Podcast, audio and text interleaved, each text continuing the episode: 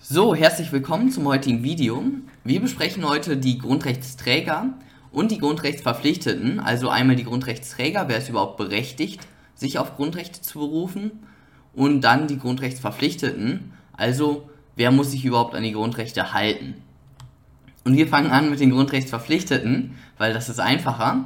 Und dazu gucken wir einfach in Artikel 1 Absatz 3 rein. Die nachfolgenden Grundrechte binden die Gesetzgebung, die vollziehende Gewalt und die Rechtsprechung als unmittelbar geltendes Recht. Also, wie wir wissen, Grundrechte sind nicht nur Programmsätze, sondern unmittelbar geltendes Recht. Und jetzt, wer ist überhaupt grundrechtsverpflichtet? Also alle staatliche Gewalt. Das heißt, die Legislative, die Exekutive und die Judikative sind an die Grundrechte gebunden. Und jetzt hier auch schon meine Bemerkung aus dem letzten Video. Auch wenn der Staat privatrechtlich handelt, also beispielsweise die Verwaltung mit einem öffentlich-rechtlichen Vertrag, sind die Grundrechte zu beachten, weil der Staat soll eben, dem Staat soll keine Möglichkeit ge gegeben werden, irgendwie in irgendeiner Weise die Grundrechte zu umgehen. Also Grundrechte gelten immer beim Staat. Anders bei den Privaten. Private sehen wir jetzt erstmal in Artikel 1 Absatz 3, da steht nichts von natürlichen Personen oder privaten Personen irgendwie was drin. Da gibt es das Problem der mittelbaren Drittwirkung. Und das ist ein so klausurrelevantes Thema, dazu mache ich ein separates Video. Aber zusammengefasst ist es das folgende Problem.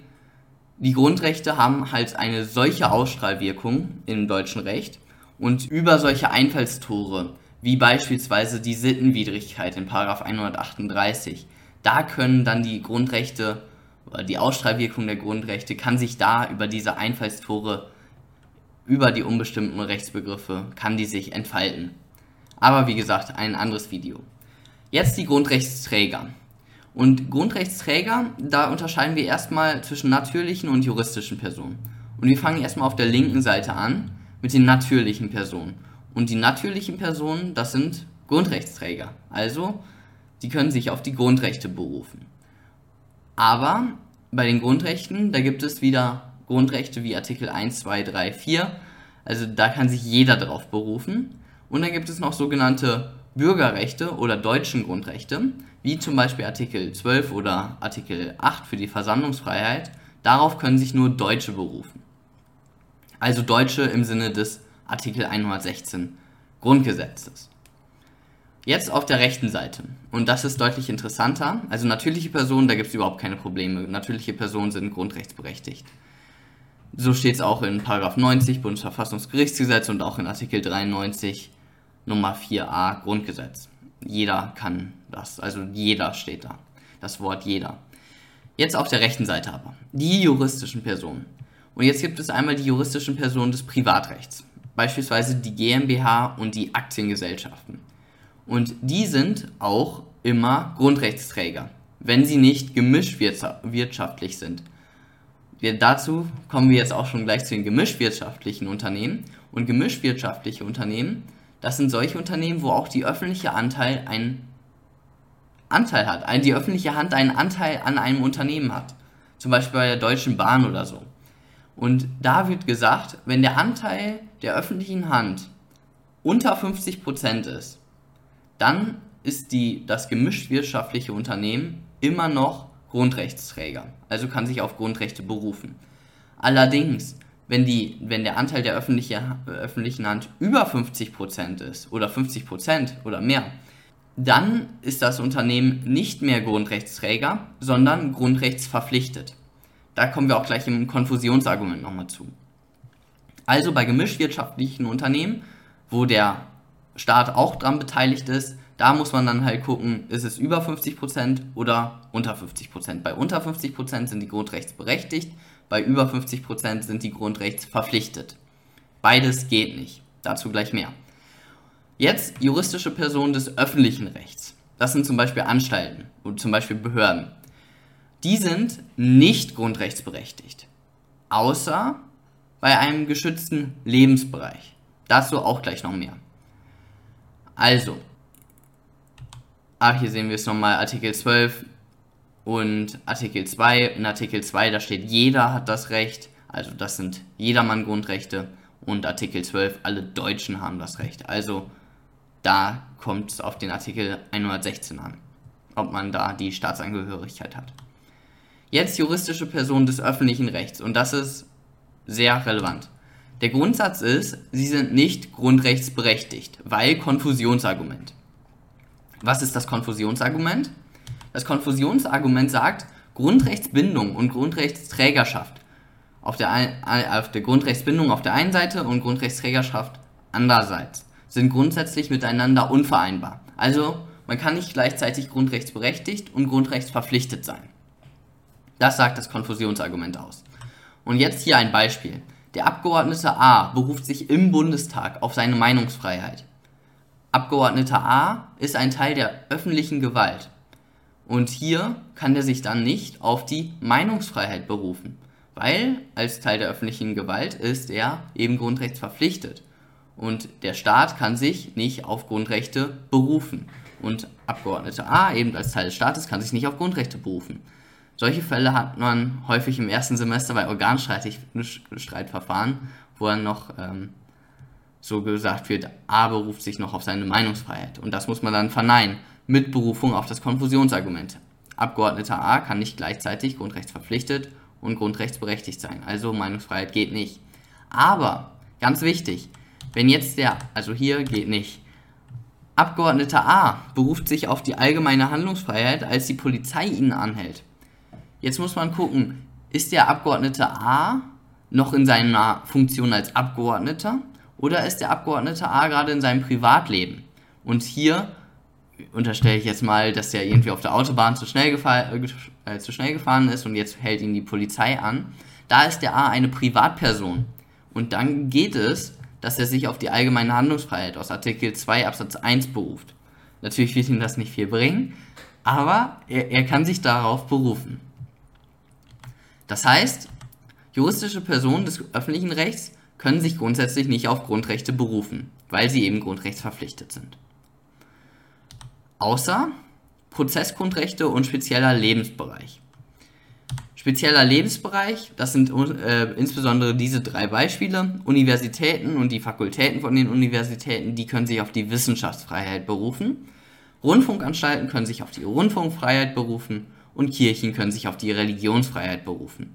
Obwohl Kirchen eben eine juristische Person des öffentlichen Rechts sind, obwohl Rundfunkanstalten eine juristische Person des öffentlichen Rechts sind und auch Universitäten sind eine juristische Person des öffentlichen Rechts, trotz dessen können die sich eben auf diese, entweder auf die Wissenschaftsfreiheit für Universitäten, Rundfunkfreiheit für die Rundfunkanstalten und Religionsfreiheit für die Kirchen berufen. Jetzt die juristischen Personen des Privatrechts.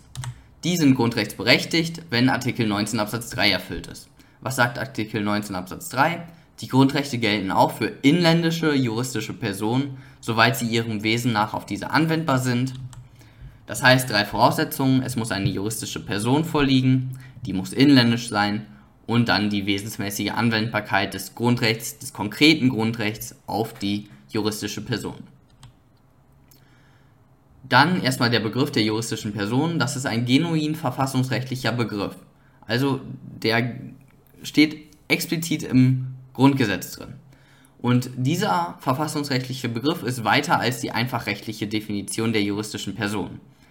Und im Zweifel würde ich sagen, oder sage ich jetzt mal, sollte sie in der Klausur einfach immer davon ausgehen, dass wenn eine juristische Person da vorliegt, äh, oder dass es, wenn es eine möglicherweise eine juristische Person ist und ihr seid euch nicht sicher, ob die sich jetzt auf, ob das noch unter diesen verfassungsrechtlichen Begriff fällt, dann würde ich sagen, grundrechtsfreundliche Auslegung, die passt noch unter den Begriff, äh, unter den verfassungsrechtlichen Begriff in Artikel 19 Absatz 3. Dann inländisch. Und hier gibt es die Sitztheorie und die besagt, dass die Hauptverwaltung des Unternehmens muss im Inland sein, dann handelt es sich um eine inländische juristische Person. Das heißt, ah ja, und juristische Personen im EU-Ausland, die sind auch grundsätzlich grundrechtsfähig, äh, aber dazu gibt es noch weitere Voraussetzungen. Das kommt vielleicht mal in einer Europarechtsreihe, Video. Irgendwo mache ich es mal. Genau, dann die wesensmäßige Anwendbarkeit. Ganz wichtig, und das ist der erste Punkt, eine juristische Person kann sich nicht an Grundrechte, auf Grundrechte berufen, die an das Menschsein anknüpfen. Beispielsweise das Leben. Man kann, also, im, oder auch die Menschenwürde. Also eine juristische Person, die lebt ja nicht. Also die ist ja eine Fiktion eigentlich, ähm, die wir da Menschen erschaffen haben. Das könnt ihr übrigens auch in dem äh, Buch Eine kurze Geschichte der Menschheit oder so lesen, heißt die von dem Harari. Genau, also eine juristische Person, die existiert ja eigentlich wirklich nicht. Also die kann auch nicht leben, die kann auch keinen Schmerz fühlen. Die existiert einfach juristisch. Ist so, Punkt. Und deswegen, auch beim allgemeinen Persönlichkeitsrecht, das ist vielleicht jetzt, wenn ihr schon ein bisschen weiter seid und auch schon ein, äh, ein zwei mehr Vorlesungen in den Grundrechten gehört habt, das allgemeine Persönlichkeitsrecht für natürliche Personen, das leitet sich ja aus Artikel 2 Absatz 1 in Verbindung mit Artikel 1 Absatz 1, also der Menschenwürde ab. Und die Menschenwürde, juristische Personen können sich eben nicht auf die Menschenwürde berufen. Dementsprechend gilt für juristische Personen, die sich auf das APR berufen, nur Artikel 2 Absatz 1 oder den solltet ihr dann nur zitieren. Natürlich gilt dieses APR auch für juristische Personen, aber eben ohne den Artikel 1 Absatz 1. Dann das Problem der wesensmäßigen Anwendbarkeit, das personale Substrat und die grundrechtstypische Gefährdungslage. Übrigens in 99,99999% aller Fälle kommen die zum gleichen Ergebnis. Es gibt noch ein Problem bei Stiftungen. Ja, aber erstmal hier die zwei Ansichten. Das personale Substrat, das wird häufig mit dem Bundesverfassungsgericht in Verbindung gebracht. Das sagt aus, die Einbeziehung juristischer Personen in den Schutzbereich eines Grundrechts ist dann gegeben, wenn der Durchgriff auf die hinter den juristischen Personen stehenden Menschen dies als sinnvoll und erforderlich erscheinen lässt. Und dann gibt es noch die andere Ansicht, das ist die sogenannte grundrechtstypische Gefährdungslage. Da wird häufig die Literatur zitiert ist die Lage der juristischen Person mit der Lage einer natürlichen Person vergleichbar. Oder die Gefährdungslage, besser gesagt. Genau. Und hier ein Beispiel. G ist Deutscher und Geschäftsführer einer GmbH. Dies ist eine Restaurantkette. Dem Restaurant wird verboten, bei Corona zu öffnen. Kann sich die GmbH auf Artikel 12 berufen. Beim personalen Substrat G steht hinter der GmbH. Der Durchgriff auf G erscheint als sinnvoll und erforderlich ja, ich weiß auch nicht, was ich hier hätte mehr hinschreiben äh, können. Also auch im Zweifel natürlich solltet ihr die Grundrechtsberechtigung, also die wesensmäßige Anwendbarkeit besser gesagt, solltet ihr bejahen. Und die grundrechtstypische Gefährdungslage, die, da gibt es einfacher, die Lage der GmbH ist mit der einer natürlichen Person vergleichbar, mit der Gefährdungslage einer natürlichen Person vergleichbar. Zum Beispiel ein selbstständiger Friseur, dem verboten wird, bei Corona zu arbeiten, das ist ja effektiv die gleiche Situation. Also da ist der Friseur, der halt einen Friseursalon betreibt, als natürliche Person, der beruft sich auf Artikel 12 bei Corona verboten und die GmbH, da ist ja eigentlich fast sogar identische Gefährdungslage da gegeben. Dementsprechend würde man hier auch sagen, dass Artikel 12 hier wesensmäßig anwendbar ist auf die GmbH als juristische Person. Dann noch die Prozessgrundrechte, Artikel 101 Absatz 1 Satz 1 und Satz 2 und Artikel 103 Absatz 1. Die stehen auch juristischen Personen des öffentlichen Rechts zu und auch sogar ausländischen juristischen Personen und Behörden. Also mit ausländischen juristischen Personen auch solche, die nicht im EU-Ausland sind. Und auch Behörden. Also man kann sagen, Prozessgrundrechte stehen eigentlich jedem zu. Wahrscheinlich gibt es irgendwo eine Ausnahme, die ich nicht kenne. Ähm, aber ich würde jetzt mal behaupten, Prozessgrundrechte, da kann sich eigentlich jeder darauf berufen. Egal wer. Okay, das war es auch schon wieder von diesem Video. Ich hoffe, ihr habt wieder was gelernt. Und wir sehen uns beim nächsten Mal. Ihr könnt wieder Kommentare und so da lassen. Bis dann.